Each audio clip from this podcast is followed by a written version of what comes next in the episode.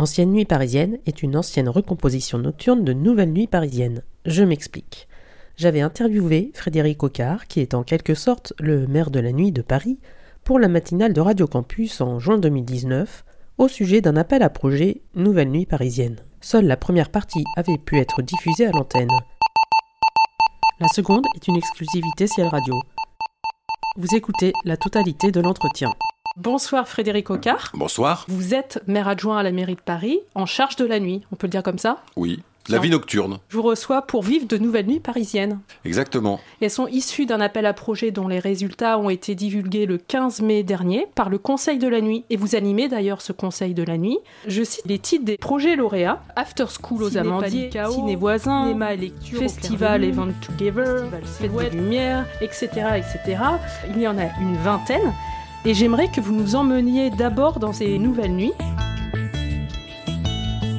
Il est 21h30, 22h, la Ouais. nuit commence à tomber, donc on est un peu plus tard dans la période estivale. On va dire on est dans le 20e. Le gymnase qui se trouve euh, rue des Haies, qui est une salle dans laquelle on fait du handball notamment. Les gens commencent à arriver du quartier, on entend de la musique. On entend quoi? Peut-être une musique électronique, mais plutôt, mais plutôt douce. C'est un projet de slip concert. Il y a des tapis, des poufs, des coussins. Vous allez vous Euh, asseoir. Peut-être sur un pouf par exemple. Donc vous asseyez sur un pouf, il y a d'autres gens autour? Euh, Évidemment, tous les habitants d'un quartier comme le quartier de la place de la Réunion, quartier populaire, il y a des jeunes, il y a des vieux, il y a des femmes, il y a des hommes, il y a des enfants. Et puis on va commencer par entendre des musiques avec des sonorités différentes. Aussi des voix qui vont raconter peut-être des récits, des récits sur la vie nocturne.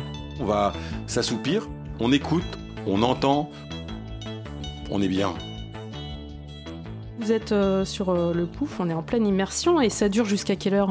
Une heure, une heure et quart. Petit à petit, on va sortir slip concert Vous avez eu Euh, combien de projets? On a eu une cinquantaine de projets. Il y a une 42 sur les 50 qu'on a retenus. On a eu un jury. Il y a eu beaucoup de discussions dans le jury sur euh, Ouais, les et alors ce qui était intéressant, Ou- c'est que dans le jury, on avait, euh, et c'est- moi c'était ce que j'ai voulu faire, qui est un peu l'image du Conseil de la nuit, c'est qu'on avait à la fois des gens qui animent des clubs ou qui sont des, des noctambules, on avait les services de la ville, association de riverains. d'arrondissement en charge de la vie nocturne, une quinzaine de personnes, ils se connaissent, ils ont en général plutôt l'habitude d'être en désaccord. On a voté, on a quasiment eu des projets à l'unanimité, il n'y a pas eu de clash, mais dans l'appel à projet, il y avait quand même l'idée d'une nuit bienveillante, il y avait quand même l'idée de respecter le voisinage, il y avait quand même toutes ces idées-là et tout le monde avait accepté ça.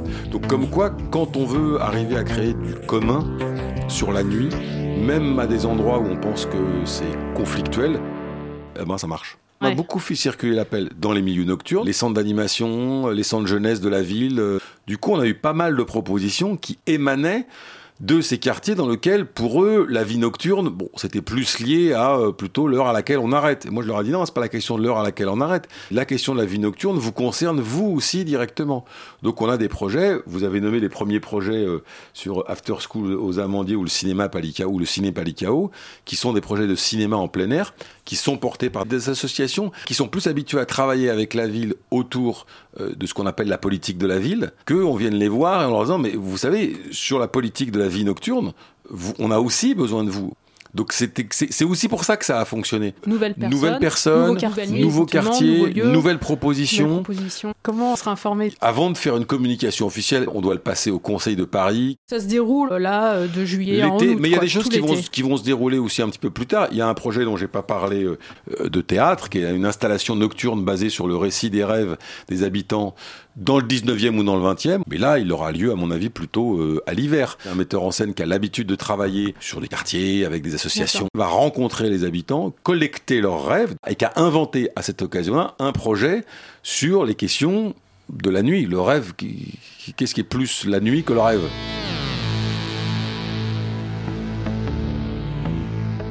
C'est pas forcément évident d'imaginer ce que ça va donner. hein. C'est un peu l'exercice que je voulais vous faire faire, mais il y a une part d'inconnu. Alors nous, on va faire euh, le test avec Ok, vous, allez-y. de proposer euh, une animation. Donc j'ai interviewé un Parisien. Je vais vous laisser avec Écoutez. l'écouter.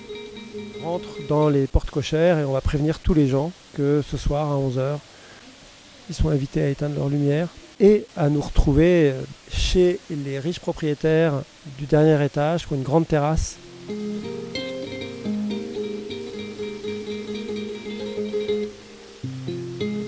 le monde euh, coupe les lumières, allume la radio et on est euh, guider à travers les étoiles